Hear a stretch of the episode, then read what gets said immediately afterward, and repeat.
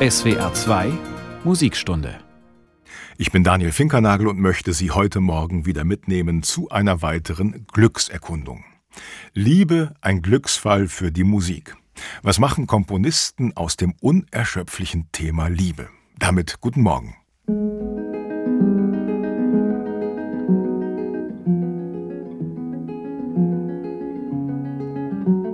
In unserem Liebesangebot heute Morgen nachtschwarze Tragödien, hellleichte Komödien, brodelnde Erotik und beängstigend Obsessives. Beginnen wollen wir ganz harmlos mit einem Flirt. Mister, why'd you call up? What you doing tonight? Hope you're in the mood because I'm feeling just right. Eine Lady umgarnt so ihren Mister. Ruf mal an, was machst du heute Abend? Ich hoffe, du bist wie ich in der Stimmung. You've got to do some dancing to get in the mood. Um in Stimmung zu kommen, tanze mit mir. So heißt es in einem Song aus den 1930er Jahren, der in der Instrumentalfassung von Glenn Miller berühmt geworden ist. Wie viele Paare bei dieser Musik wohl schon in Stimmung gekommen sind. In the Mood.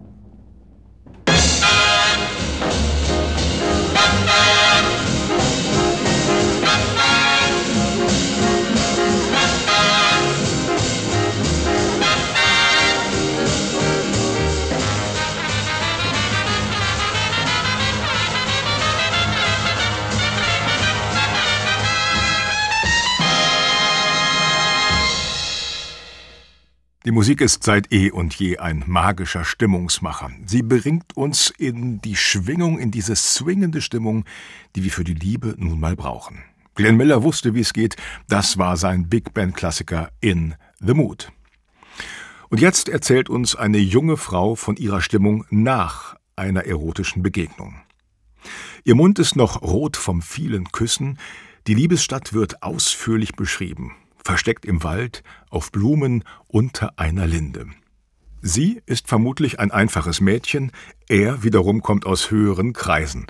Soweit, so gewöhnlich, auch für das Jahr 1200, aus dem diese Geschichte stammt. Aber, dass daraus jemand Kunst macht, Minnegesang dichtet und Musik schreibt, das ist schockierend neu. Walter von der Vogelweide hat sich das getraut und ihm ist damit ein zeitloser Klassiker der erotischen Literatur gelungen. Der genau das macht, was gute erotische Literatur macht. Er deutet die Dinge diskret an und entfesselt so die Fantasie des Zuhörers. Und das funktioniert auch noch nach 800 Jahren. Walter führt uns so zu unseren verborgenen Träumen und Sehnsüchten. In der letzten Strophe heißt es, dass er mit mir schlief, wüsste das jemand, dann schämte ich mich. Was er mit mir tat, niemand jemals soll das wissen, außer ihm und mir, und jenem kleinen Vogel, Tandaradei, der wird sicherlich verschwiegen sein. Unter der Linden von Walter von der Vogelweide.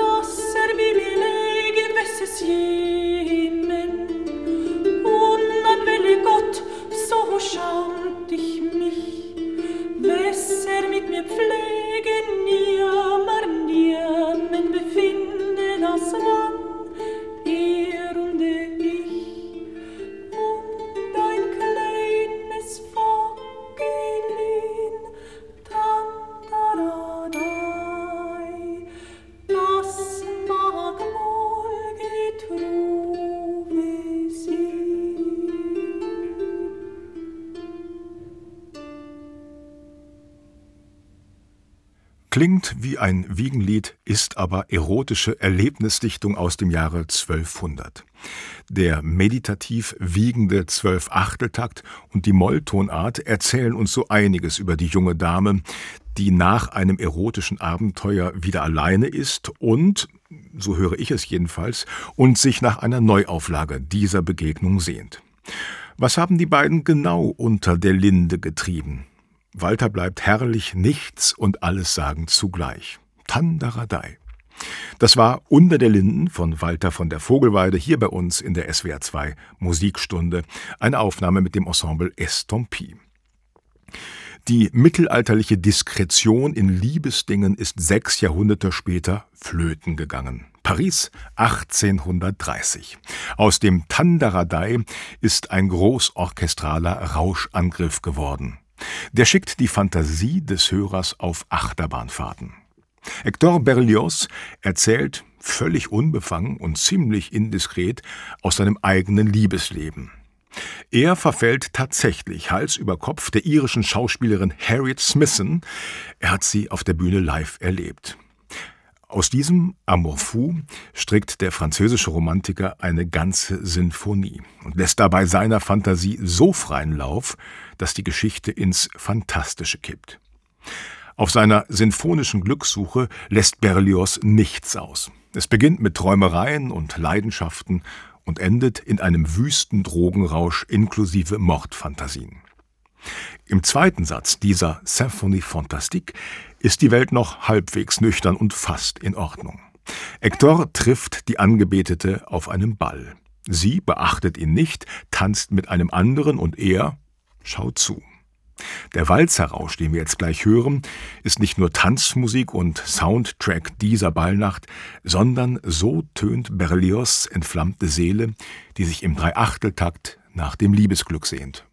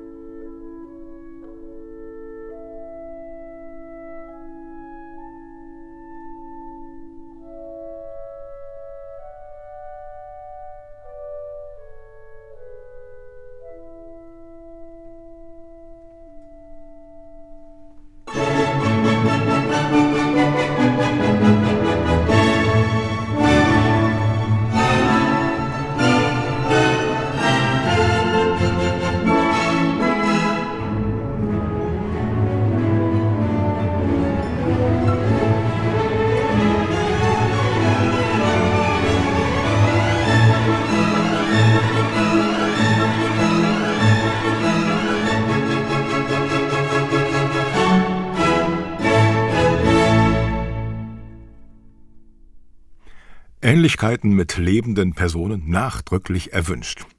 Hector Berlioz bereitet in seiner Symphonie Fantastique das eigene Liebesleben aus. Das London Symphony Orchestra unter Sir Colin Davis spielte den zweiten Satz Ein Ball.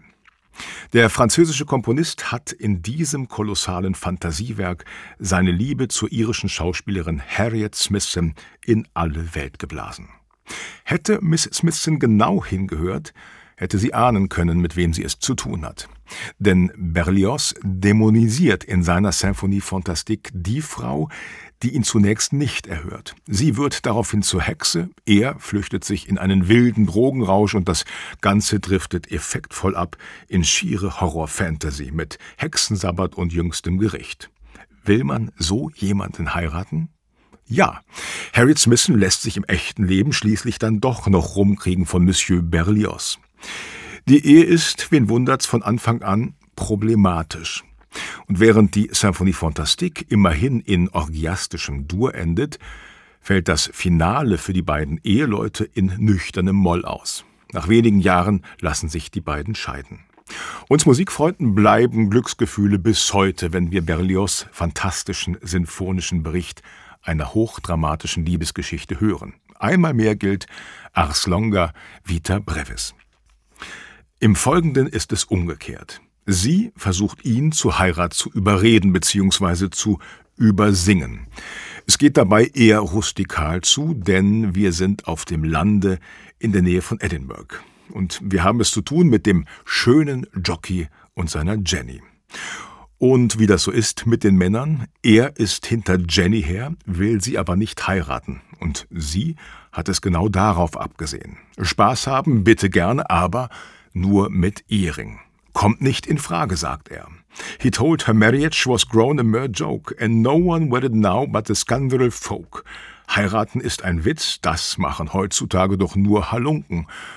Und daher hämmert er es uns im Refrain immer und immer wieder ein. Ich kann nicht, ich kann nicht und ich will nicht. I cannot, cannot, wannot, wannot.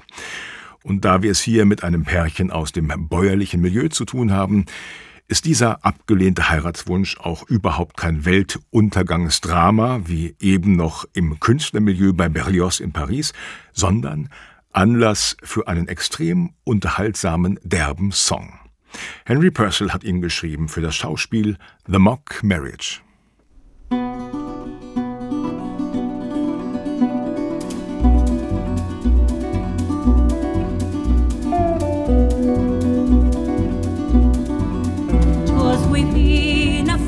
all of a town. And there was a time of year when the grass was down.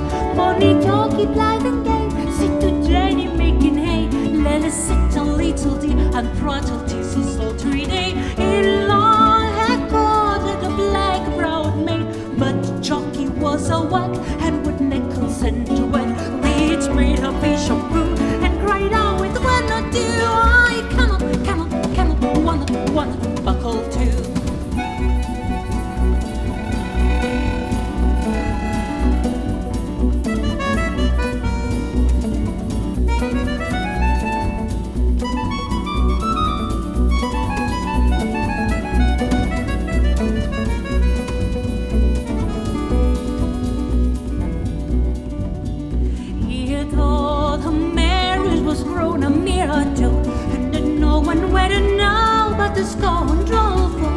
Yet my dear wishes prevail, but I know not what I am. I shall dream of clocks and silly dogs with bottles at their tail. But I'll give the gloves and the bone rest to wear, and a pretty pretty ball to ride out and take.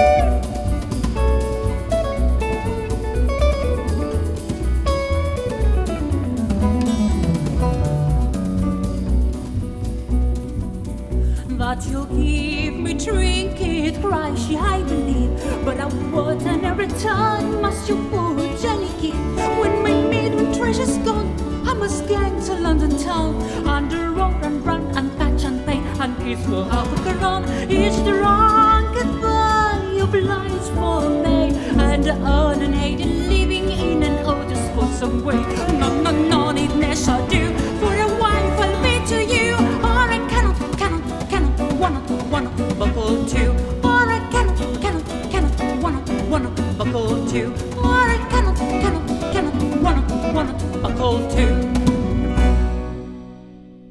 Purcell hatte die wunderbare Gabe, in vielen seiner Songs das Unterhaltsame, das Populäre mit dem Komplexen, mit dem kunstvoll Raffinierten zu verbinden und Dinge immer wieder ganz kurz und knapp auf den Punkt zu bringen. Das war der Song Twas Within a Furlong aus The Mock Marriage von Purcell, wie gesagt, mit dem Ensemble L'Arpeggiata unter Christina Plua hier bei uns in der SWR 2 Musikstunde. Kann man mit vier Tönen das ganze menschliche Dilemma zwischen Glück und Unglück einfangen? Richard Wagner konnte es. F, H, Dis, Gis. Ein Akkord, der vor Spannung aus allen harmonischen Fugen bricht. Ein Klang, der im Wortsinn spannende Gegensätze beschwört. Zwischen Liebe und Tod, Treue und Verrat, Traum und Wirklichkeit, zwischen Tag und Nacht. F.H. Diskis. Kenner und Liebhaber wissen Bescheid und schnalzen mit der Zunge. Dieser Akkord ist ein Glücksfall für die Musikgeschichte, der sogenannte Tristan-Akkord. Mit ihm erzeugt Wagner in Tristan und Isolde eine Spannung, die über fünf Stunden trägt. Das Faszinierende am Tristan-Universum, es entführt uns in Welten, die uns im Alltag den meisten jedenfalls von uns, die uns im Alltag eher selten begegnen. Rausch, Ekstase, das Leben einer eigentlich unmöglichen Liebe, die auf alle Konventionen pfeift. Und wenn man sich einmal auf Wagners Liebes- und Todessehnsucht im Tristan einlässt, dann bekommt man vielleicht eine Ahnung davon, was alles in uns schlummert, wer wir auch sein könnten. Die beiden Liebenden erleben das Ende der Oper nicht. Isolde stirbt ihren finalen Liebestod, ist endlich mit Tristan vereint. Im letzten Takt löst sich der Tristan-Akkord mit all seiner Spannung in schönste lupenreine Harmonie, in Entspannung auf. Erlösung. Es ist das pure Glück.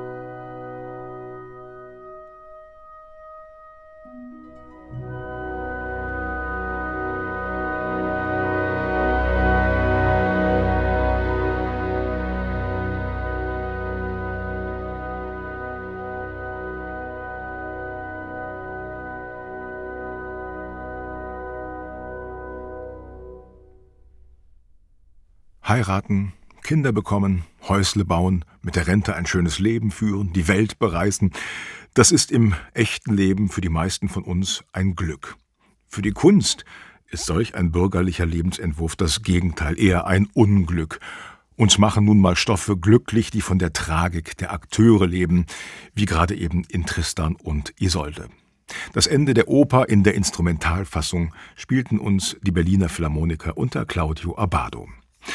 Ob im Tristan oder der Bohème oder der Carmen oder im Rosenkavalier, bürgerliches Familienglück mit Kindern oder gar Säuglingen, das hat auf der Opernbühne nichts verloren. Nicht nur, weil die Kleinen noch nicht singen können, sondern weil sich die großen Dramen schon vor dem Heiraten und dem Kinderkriegen ereignen und die Protagonisten, vor allem die Heldinnen, diese Operngeschichten oft nicht überleben. Siehe Tristan.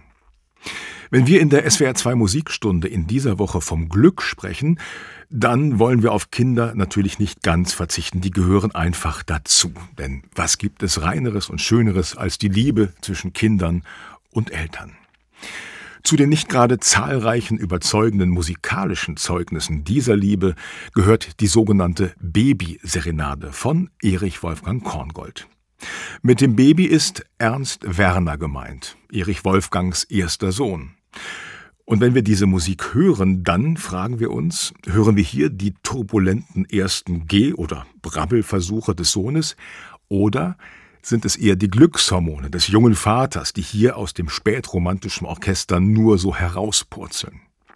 Schon der fast staatstragende Titel kündet vom Stolz des 31-jährigen Vaters. Baby tritt in die Welt.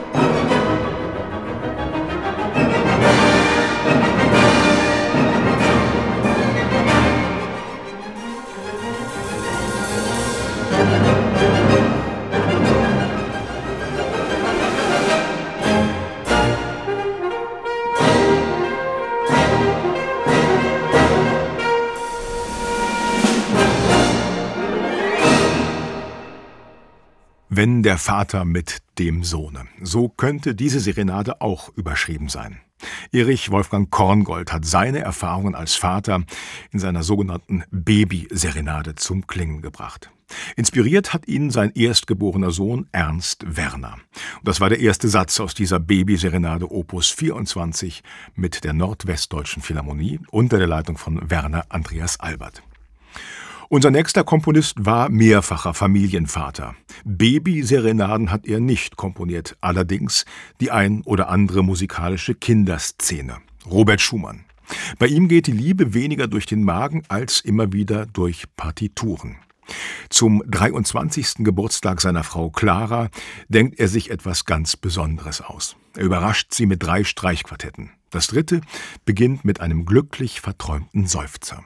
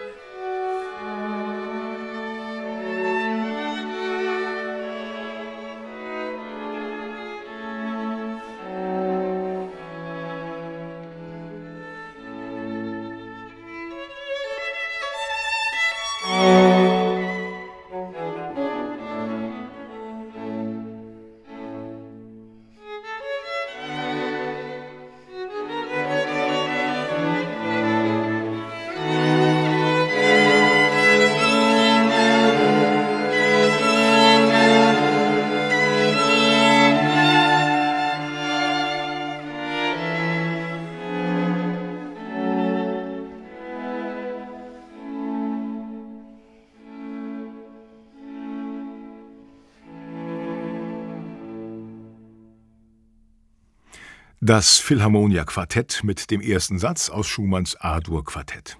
Musik als Glücksfall für die Liebe. Darum geht es heute Morgen bei uns in der SWR 2 Musikstunde. Zum Schluss soll es jetzt um eine Fähigkeit gehen, ohne die es Glück und Liebe nicht geben kann. Eine Fähigkeit oder eine Gabe, von der wir Menschen leider, leider viel zu selten Gebrauch machen, die Vergebung. Die für mich ergreifendste Vergebungsmusik stammt aus einem sehr weltlichen Kontext. Es geht um Liebe, Heirat, Verwechslung, Verrat, Betrug. Es ist eine buffoneske, äußerst turbulente Glückssuche in Figaros Hochzeit. Im temporeichen Finale der Oper geht es, wie es sich für eine Komödie gehört, drunter und drüber.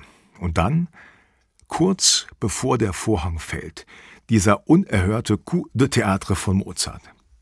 Er hält plötzlich die Zeit an. Wir verlassen die Buffo-Bühne und betreten eine völlig andere Welt. Wir finden uns abrupt in einem sakralen Raum wieder. Der Graf bittet die Gräfin für seine Seitensprünge um Vergebung. Contessa Perdona. Sie vergibt und aus den vielen Akteuren, die sich auf der Bühne tummeln, die eben noch kreuz und quer durch und gegeneinander gesungen haben, wird nun ein homogener Chor. Ein Kirchenchor vielleicht. So jedenfalls klingt es in der Musik, die alles Opernhafte ablegt und die klingt wie die Musik zu einem Agnus Dei. Und wieder ein harter Schnitt. Die letzten Takte führen uns wieder zurück auf die Opernbühne. Die Welt dreht sich in atemberaubendem Tempo weiter, aber die zentrale Botschaft der Vergebung, die ist von Mozart so komponiert, dass nur seelenlose Menschen sie je wieder vergessen könnten.